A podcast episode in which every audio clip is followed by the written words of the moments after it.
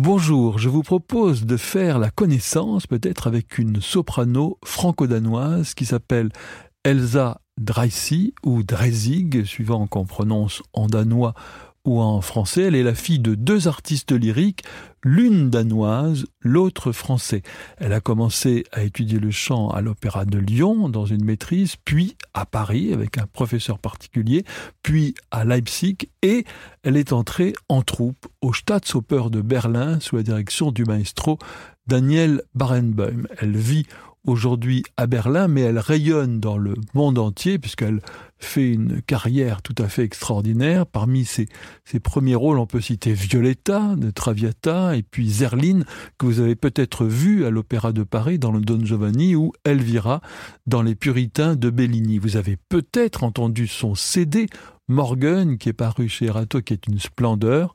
Bref, c'est une artiste majeure, c'est une révélation, et c'est aussi une femme charmante, comme vous allez vous en rendre compte tout de suite.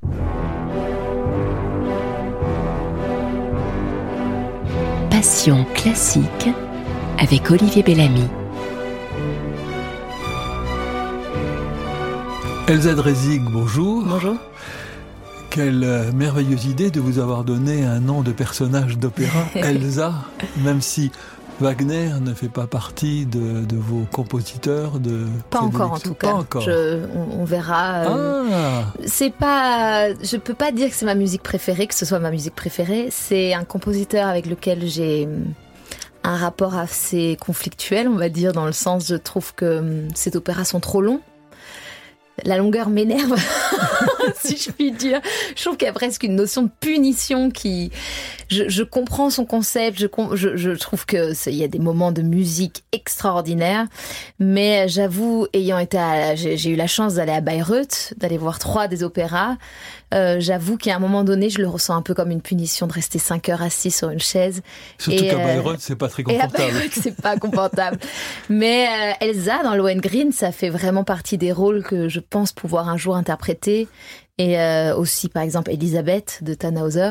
Donc, euh, donc va, on verra. C'est les, opéras les plus courts. Exactement, et les plus lyriques, on va dire, qui ne Ouais. demandent pas spécialement le même, euh, la même vaillance dramatique qu'une Brunhilde, par exemple. Donc, euh, mais j'ai déjà fait la scène euh, de d'Isolde, la scène finale d'Isolde avec piano à un récital. J'adore cette page de musique. Donc, euh, je, je ne boude pas Wagner, mais voilà, je vais y aller vraiment très très doucement dans cette musique. Elsa Dresig, vous êtes la fille d'une cantatrice, Inge Mhm. Dresig, qui est euh, danoise, qui a épousé un Français, d'ailleurs comme la reine du Danemark, hein, Margaret II. hein. Donc euh, je ne sais pas ce qui se passe entre le Danemark et, et Et la, la France, d'après vous? Oh, je sais pas. En tout cas, pour moi, euh, c'est la, c'est la combinaison euh, de deux cultures que j'adore, avec euh, leurs différences et, euh, et leurs richesses qui s'épousent très bien. Et je, je sais que moi, j'adore à la fois être une Danoise en France et d'être une Française au Danemark. Quelles sont les, les, les différences peut-être entre les deux pays? On nous, on nous parle, on nous rebat les oreilles même ici avec le modèle danois. Mhm. Euh, paraît que ce serait un modèle euh, social qui, entre nous soit dit, aux dernières nouvelles, a un peu de, A ses de plomb aussi, dans... hein. Voilà. Je pense qu'une des grandes différences, c'est euh, c'est qu'il y a une euh, culture du du chez soi. Je sais, je suppose que vous avez déjà entendu le mot huke. C'est la fameuse tendance des, des pays scandinaves qui est de on va rendre notre chez nous aussi agréable que possible puisque dehors il pleut, il fait froid et il fait nuit à partir de 14 ou 15 heures de l'après-midi. Donc il y a une vraie culture du euh, ben, d'avoir des des bougies chez nous allumées, d'avoir de la, de la bonne musique en, en, en- en fond, de Quelque chose de confortable. quelque chose de confortable, de chaleureux. En fait, étrangement, les pays sont froids, mais j'ai l'impression que l'intérieur et la notion de famille, de, de fête, de rencontre, de tradition a, une, a une, quelque chose de plus chaleureux. Elsa Dresig, euh, est-ce que c'est une force d'avoir une mère cantatrice ou ça peut être euh, lourd Ah, quelquefois Ah. Allongez-vous sur ce divan qui vous tend les bras. C'est ça exactement.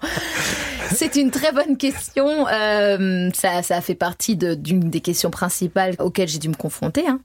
C'est une réponse double. C'est qu'il y a à la fois la- la- une sorte de, de- de pudeur, voire de honte de faire la même profession que, que sa mère, parce que euh, en tant qu'enfant, en tout cas, c'était elle l'adulte, c'était elle la, chanteuse d'opéra avec une voix euh, développée, lyrique.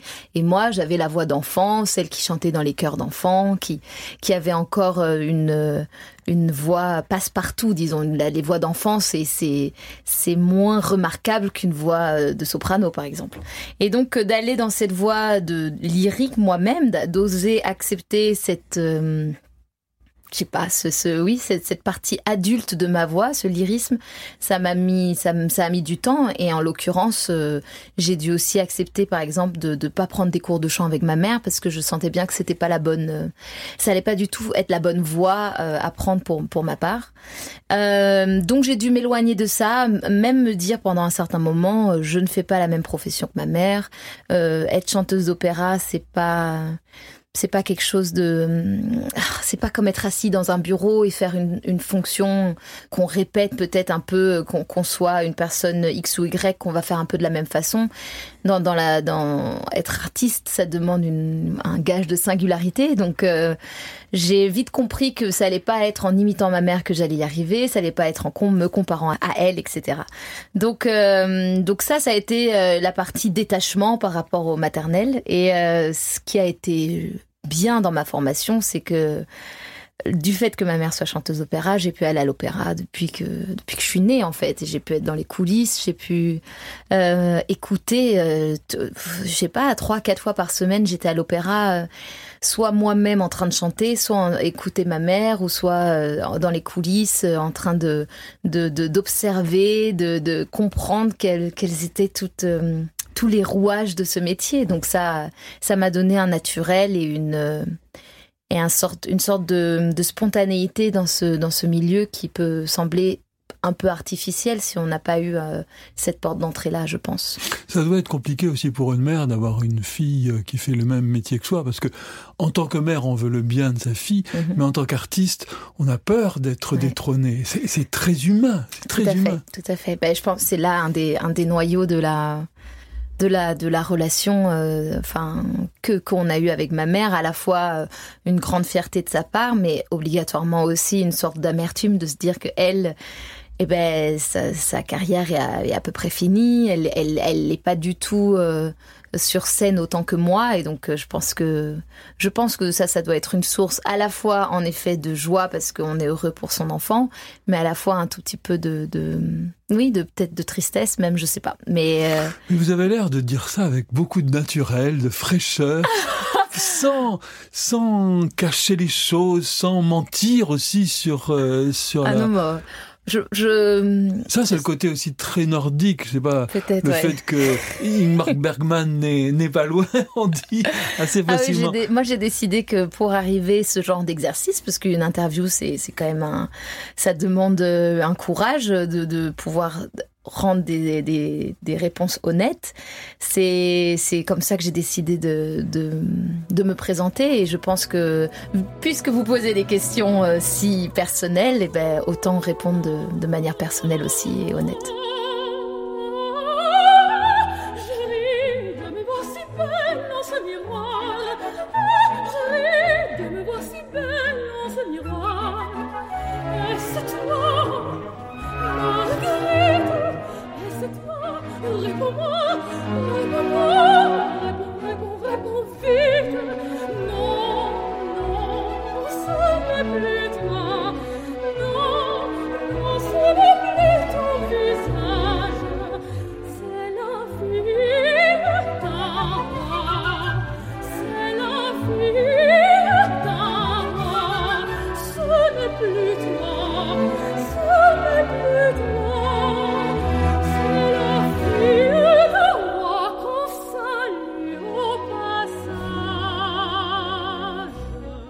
Puisqu'on parle de se cacher, est-ce qu'on peut se cacher derrière un personnage ou est-ce que justement c'est le vrai vous qui ressort à travers Michaela, à travers Pamina? Est-ce que des gens qui vous mm. connaîtraient comme amis découvrent quelqu'un de tout à fait différent, dont ils n'avaient pas soupçonné mm. l'existence en vous? Est-ce que vous-même, vous découvrez des choses en vous?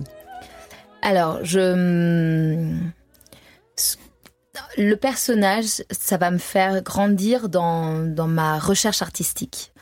C'est-à-dire, Michaela ne va pas me, faire découvrir des facettes de ma propre personnalité, mais va me faire découvrir des facettes de euh, comment je travaille pour interpréter ce personnage. Quels sont euh, les, différents outils que je vais pouvoir prendre, que ce soit dans la littérature, euh, je sais pas, la peinture, même dans d'autres, dans d'autres, dans, dans d'autres styles musicaux, des, des, artistes qui vont m'inspirer. Et en fait, c'est plutôt ces sources en dehors, à l'extérieur, que j'utilise pour me nourrir, euh, pour nourrir Michaela ou nourrir d'autres personnages que je vais chanter, c'est plutôt ces sources euh, extérieures qui vont me, me, faire grandir en tant que personne et artiste. Donc j'utilise toujours un personnage comme euh, comme excuse, presque on pourrait dire, me faire avancer. Pour j'aime bien imaginer par exemple que là mon, futur défi à l'opéra, ça va être Fiordiligi de Mozart que je chante à, Berlin. Euh, dans Così fan tutte. Et euh, donc, qu'est-ce qui va m'apporter ce personnage? Vers quelle euh, inspiration extérieure il va m'amener Qu'est-ce que je vais pouvoir apprendre techniquement, vocalement, intellectuellement? Et donc, c'est sûr que Fiordiligi va me nourrir, mais c'est cette approche très personnelle que je vais avoir qui va faire mon personnage en fin de compte sur scène. Donc c'est, j'ai l'impression que c'est plutôt un dialogue et, euh, c'est plutôt une notion de grandir ensemble que euh, de découvrir tout un coup une facette cachée que je ne connaissais pas chez moi-même.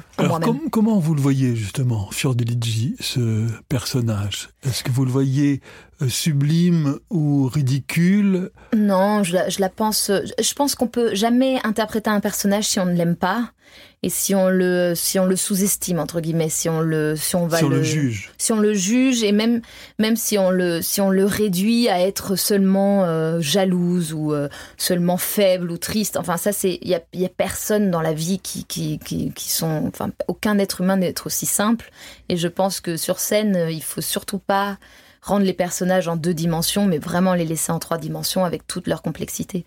Donc, euh, donc c'est difficile pour moi de répondre aujourd'hui sur Fiordiligi parce que le travail avec mes metteurs en scène va commencer seulement au mois de, au mois de mars.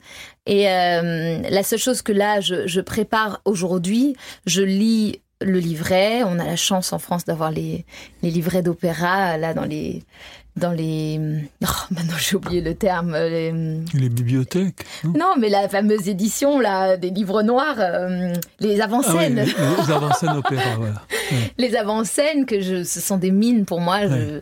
donc lire le livret au plus au plus proche et ne pas aller vers euh, vers les raccourcis que souvent on a tendance à faire euh, parce qu'on connaît que euh, que certains bouts de l'histoire et donc euh, par exemple Pamina parce qu'elle va chanter Arishful c'est qu'elle est triste au premier au deuxième acte on va on va dire ah Pamina c'est plutôt un personnage nostalgique. C'est qu'on fait ce genre de raccourcis qui vont appauvrir le personnage. Et Fiordiligi j'essaye de la laisser maintenant dans, dans dans une palette la plus riche possible avec une lecture du livret la plus détaillée en me faisant ma vision du personnage euh, avec le plus de détails, comme ça j'arriverai le jour de le premier jour de répétition déjà avec euh, le plus de possibilités, le plus de flexibilité possible, sans se mettre arrêté sur un avis trop fermé, et, euh, et surtout en, laissant, en, en, lui laissant toute sa richesse. Ça, c'est vraiment important. Moi, je vous ai vu dans le Don Giovanni,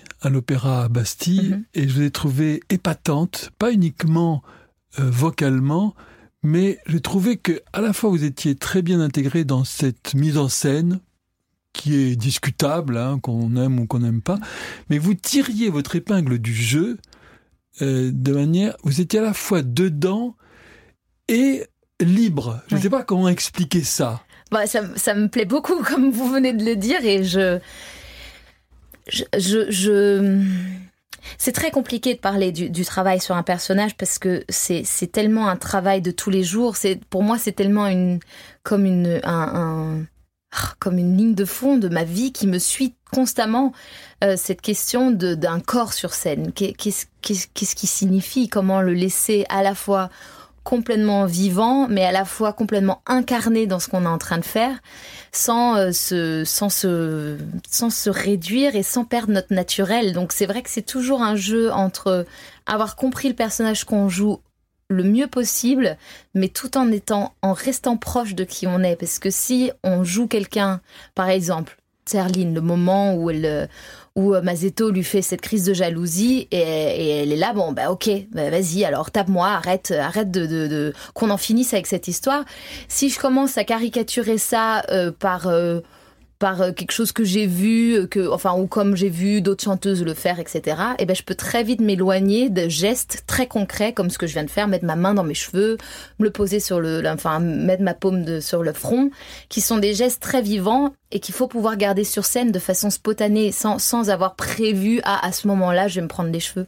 Donc, j'essaye d'avoir à la fois une conception très claire de l'émotion dans laquelle je veux être et de toujours le relier à un geste qui est qui, qui, qui va être euh, très spontané, très naturel et que je vais essayer de toujours réinventer sur le, sur le moment même. Ça, c'est drôle, Elsa Drezik, parce que certaines, euh, certains chanteurs transportent dans la vie le côté artificiel qu'il peut avoir sur scène, et vous, c'est le contraire. Vous transportez sur scène la, la, fraîcheur et la spontanéité que vous avez dans la vie. Euh, J'ai l'impression que vous avez quand même beaucoup réfléchi sur toutes ces choses-là. Oui, bizarrement, je suis, je suis une chanteuse assez intellectuelle, alors que vraiment, je pensais pas du tout euh, un jour me changer en, en ça, parce que j'étais plutôt une enfant euh, assez instinctive, j'étais pas très douée à l'école, je je me suis jamais sentie extrêmement euh, intelligente, si je puis dire, mais je me découvre une, une, grande curiosité et une grande. en fait, j'aime, j'aime toujours continuer mon travail. Jamais, je, suis très inspirée par des, personnalités artistiques comme un Giacometti, le sculpteur, ou même un, un Picasso. Quand je vois l'évolution de ses premières œuvres vers là où il va, j'aimerais moi me mettre dans une dans la transformer comme ça. Voilà, j'aimerais toujours continuer et, me dire que ce que je fais aujourd'hui, eh ben peut-être dans dix ans, euh, je, je, le ferai autrement. Euh, j'ai, je pense que c'est mon vœu de pas de jamais être statique et de jamais me dire c'est bon ça, c'est dans la boîte. Et pas être dans une routine. Et jamais être dans une routine. Je pense que ça, ça me, ça me, ça me sauve pas mal. Vous avez, euh, d'après ce que j'ai vu, hein, ce que j'ai lu, un père assez extraordinaire. Oui. Il s'appelle Gilles Ramad. Euh, alors, c'est un, un, polymathe. Oui, euh, il est à la fois acteur, chanteur, compositeur, metteur en scène, pianiste, et le tout producteur, et le tout à un, un, très bon niveau. Oui. Euh, c'est pas un amateur, c'est pas un dilettante euh, touche à tout. Il a l'air assez pointu dans, dans plusieurs domaines. Qu'est-ce que ça a été pour vous l'exemple alors, je sais pas, je sais pas si ça a été un, un bon père autant qu'un bon artiste, mais l'exemple d'un type euh, quand même euh, assez assez doué, mhm. qui a l'air assez euh, fantastique quand même. Ouais. Ben, c'est je ce que je ce que je dis souvent, c'est que je je m'inspire beaucoup de cette de cette liberté qu'il a osé inscrire dans sa vie. Il a, c'est une des raisons pour laquelle d'ailleurs il a arrêté de faire du, parce qu'il était chanteur d'opéra euh, initialement, on peut, on peut dire. D'ailleurs, mes parents se sont rencontrés sur scène et euh, il était très énervé par euh, cette manie qu'on a dans le monde lyrique de vouloir tout mettre dans des cases, de tout séparer, que l'académisme, voilà, très académique. Et, euh, et dès qu'on sort un peu des cases, et eh ben ça, ça devient euh, soit amateur, soit on, on, on, se prend pour je sais pas qui, on est on, on est orgueilleux. Et euh, il en a eu marre et et je le comprends et il a bien fait de, de suivre sa voie et c'est ça qui a été mon mon moteur, c'est que j'ai bien compris qu'il fallait pas essayer de faire plaisir aux autres, mais il fallait euh, s'écouter soi et c'est en étant fidèle à qui on est qu'on réussit les, les, les choses dans notre vie.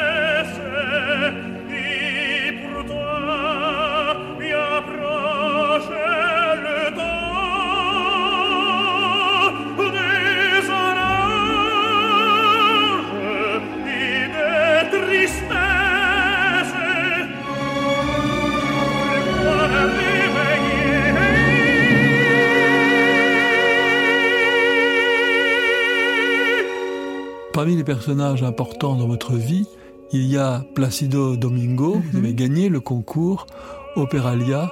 Comment percevez-vous les, les problèmes qu'il euh, rencontre? Euh, oula, c'est une question délicate. Euh, je, je, à la fois, je, je, je peux pas m'empêcher de me dire que, euh, bah, que c'est un, vieil homme maintenant et que euh, c'est, ça arrive un peu tard tout ça. Ça aurait été mieux que que la vérité et qu'il se rende compte que sa façon de se comporter n'était peut-être pas toujours correcte, qu'il se le rend compte plus tôt. J'ai l'impression qu'aujourd'hui, euh, qu'on, qu'il soit obligé de- ah, je sais pas comment expliquer, mais par exemple que, que le Metropolitan enlève ses photos dans les couloirs, etc. À la fois, je, heureusement que les paroles se sont, que se sont libérées et heureusement qu'il, qu'il, qu'il passe pas pour un saint sur terre et heureusement que la vérité est dite. Mais euh, en même temps, des fois, je me pose un peu de la question de de quand c'est dit et est-ce que là, est-ce que est-ce que c'est vraiment opportun en, en l'occurrence pour pour Domingo, mais je pense à à d'autres personnes comme Baron Boym par exemple.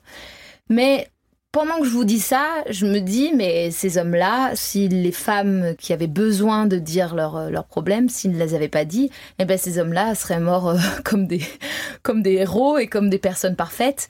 Et c'est injuste aussi. Donc euh, c'est compliqué. Je, je, moi, Domingo, j'ai absolument rien à me plaindre. Il a toujours été un, un, un homme co- très correct quand on s'est rencontrés. Donc, de, mon côté, j'ai pas d'expérience négative ni avec lui ni avec Baron Boym. Donc, je, regarde ça d'un point de vue extérieur, mais en même temps, je suis une femme. Je sais ce que c'est de pas avoir toujours pu se positionner. Donc, euh, donc, je soutiens entièrement euh, la parole qui se, qui se libère. Daniel Barenboim, c'est un autre de vos héros, enfin, en tout cas des, des petites fées, si on peut Oui, appeler ça comme exactement. ça, qui se sont, hein, comme ça, qui se sont mis sur votre euh, sur votre chemin. Comment s'est passé le travail à- avec lui?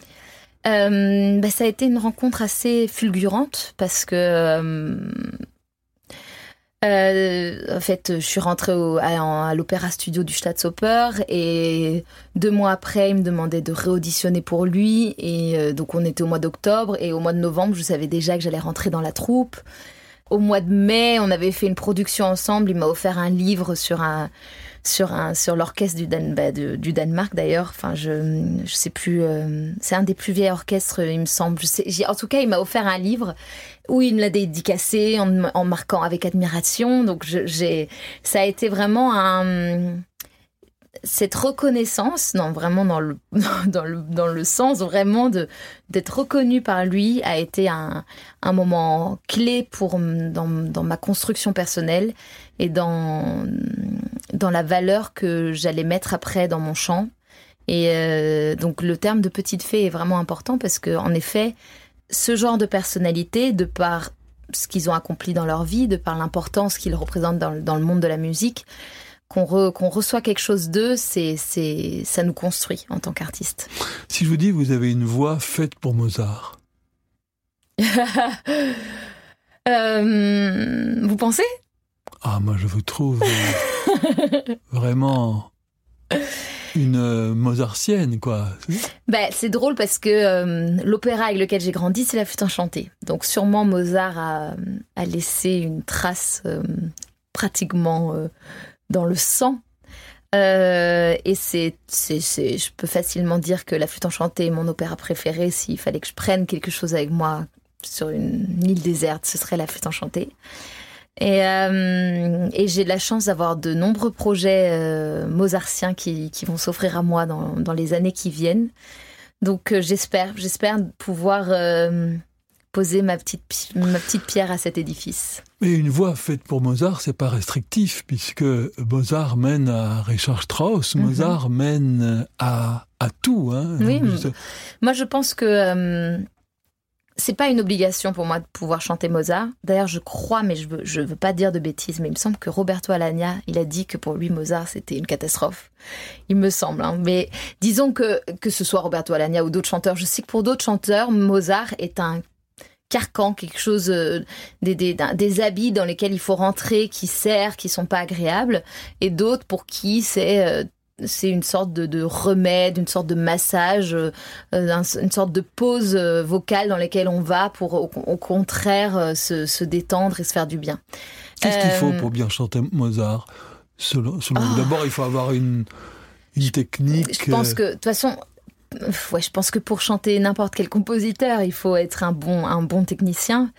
Euh, disons que Mozart, ça, ça, on est, on est à nu, c'est sûr, ça cache rien. C'est, on peut pas faire de cirque comme des fois le permettrait le bel canto, où il suffit de rajouter des, des, des surnotes ou des, des, des, vocalises, alors, euh, alors que même si on a des trous dans la voix, ça passe. Dans Mozart, il n'y a pas toute cette notion de, de on, on, rajoute des choses pour masquer d'autres lacunes. Donc c'est vrai qu'on est vraiment à nu. Euh, je dirais que pour Mozart, il faut... Bah déjà, il faut aimer cette musique profondément. Il faut la porter, euh, il faut chanter avec son cœur, avec ses tripes. Et euh, moi, je me demande si, par exemple, on peut très bien, très bien chanter Wagner en étant une mauvaise personne. Je pense pas qu'on puisse le faire en chantant Mozart. C'est intéressant. Eh ben, pour le coup, je, je, je le Sauf pense. la reine de la nuit. oui.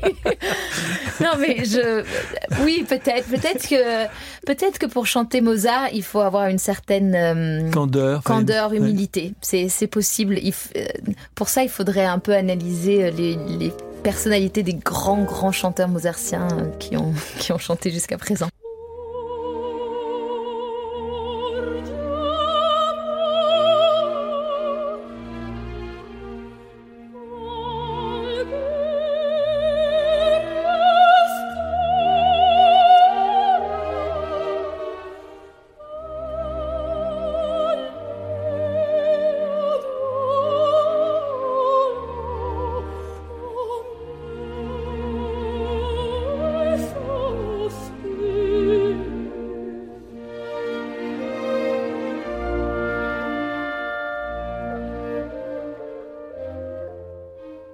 Récital, qu'est-ce que ça représente pour vous, Elsa Drezig Alors, ça représente euh, pour moi une, un moment donc d'intimité avec moi-même.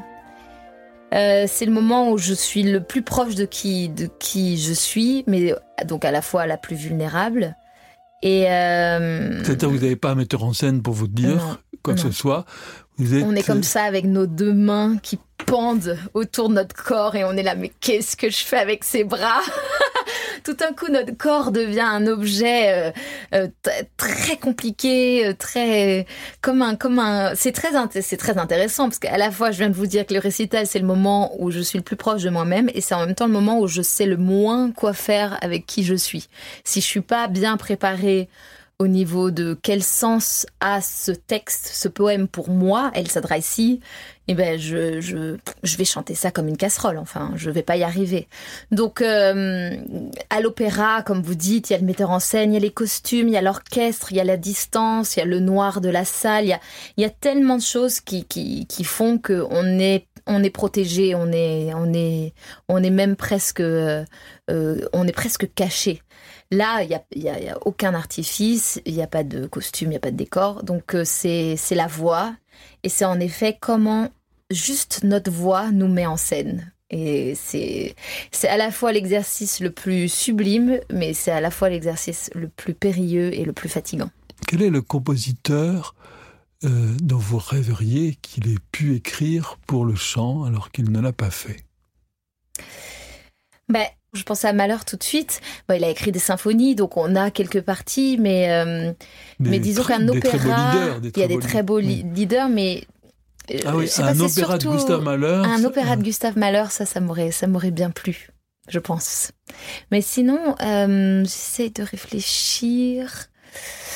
Euh... Vous voyez, ça me vient pas, ça me vient pas à l'esprit. Peut-être parce que là, j'ai dans ma tête, j'ai Rachmaninoff, Duparc et Strauss, vu que c'est ce que je chante actuellement. J'ai du mal, il n'y a pas d'autres compositeurs qui existent dans ma tête tout de suite. Le fait du récital aussi, c'est que ce sont souvent des, des très beaux poèmes. Mm -hmm. Est-ce que c'est une, une aide, ça, ou c'est quelque chose qui, au contraire, ajoute de responsabilité? Parce que chanter euh, mm. Je t'aime ou Ouvre-moi la porte ou Partons, partons, euh, quelquefois dans l'opéra, c'est pas toujours de, la grande littérature. Est-ce que ça porte ou est-ce que ça écrase? Baudelaire euh, Oui, ça, ça aujourd'hui, maintenant, ça me porte. Mais c'est vrai qu'il y a au début, quand, quand, on aborde en tant que jeune chanteur ce, ce, répertoire, ça peut, être, ça peut être impressionnant. Et ça peut être des fois très obscur. Enfin, il y a des poèmes de Mallarmé où on comprend rien. Et je suis là, euh, j'ai beau aimer la musique, et ben, de Debussy par exemple, et je suis là, bon, ben, qu'est-ce que ça veut dire? Donc ça, c'est compliqué. C'est vrai qu'il y a. Est-ce qu'il faut chercher ce que ça veut dire? En, tout cas, il faut que ça veut, même si c'est pas la vérité, il faut que ça veuille dire quelque chose pour nous.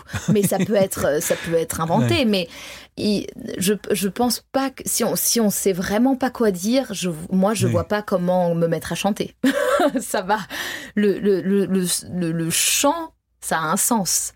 Donc euh, c'est pas c'est pas la vérité, hein, c'est pas du tout la vérité qui m'importe, mais enfin si une certaine vérité, mais disons le c'est pas le, sens absolu, mais il faut trouver quand même un certain sens. Il faut trouver ce que ça, ce que ça nous dit mais à nous-mêmes. C'est Malarmé, c'est presque comme de la musique parce que ça n'a pas forcément de sens. Ça a un sens musical. Oui, il y a une sonorité. Qui, n'est pas forcément un sens. Euh, Je suis euh, d'accord, mais j'ai, en tout cas pour ma part, parce que ça peut être très différent pour peut-être des gens qui sont moins, qui ont besoin de moins de concret sur scène. Moi, je sais que j'ai besoin de me rendre le texte si je veux même le rendre poétique, il faut que pour moi il ait quelque chose d'assez concret.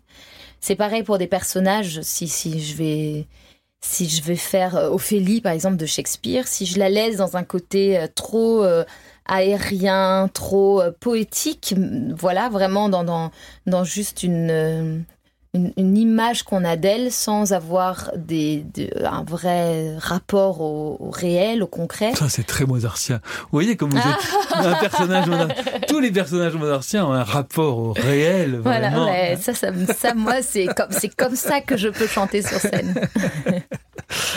D'abord, ce qu'on dit, j'ai dit Drezig depuis le début. Mhm. Il faut dire Dreisig vous Dreisy, c'est-à-dire ça sera en danois, mon prénom donc mon nom de famille c'est danois, on dit Dreisy. Mais du coup, euh, en France, on m'a toujours, toujours appelé Drezig. Mais si vous voulez dire Dreisy, ça, ça passe très bien ça, aussi. Ça n'écorche pas. Vous, avez l'impression d'être double, d'avoir. Ah oui, et, même en, en, Allemagne, euh, en Allemagne, je m'appelle Dreise. Donc euh, Elsa Drante. donc et moi-même, je, change quand je, quand je suis en France, je peux me dire des fois Elsa, alors qu'au Danemark, je m'appelle Elsa. Donc je suis, ça, ça n'a mais aucune espèce d'importance.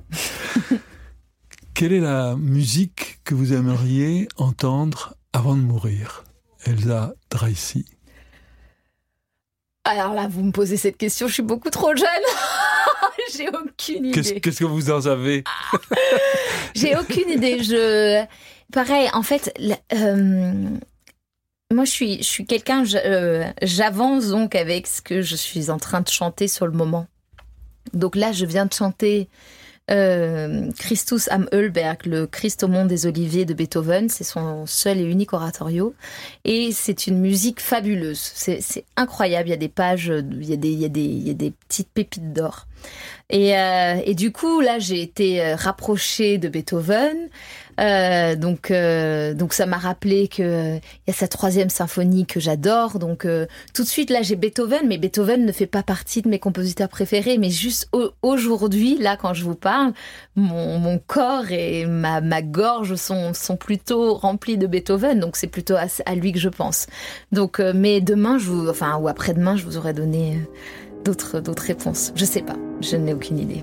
Merci, Elsa rien.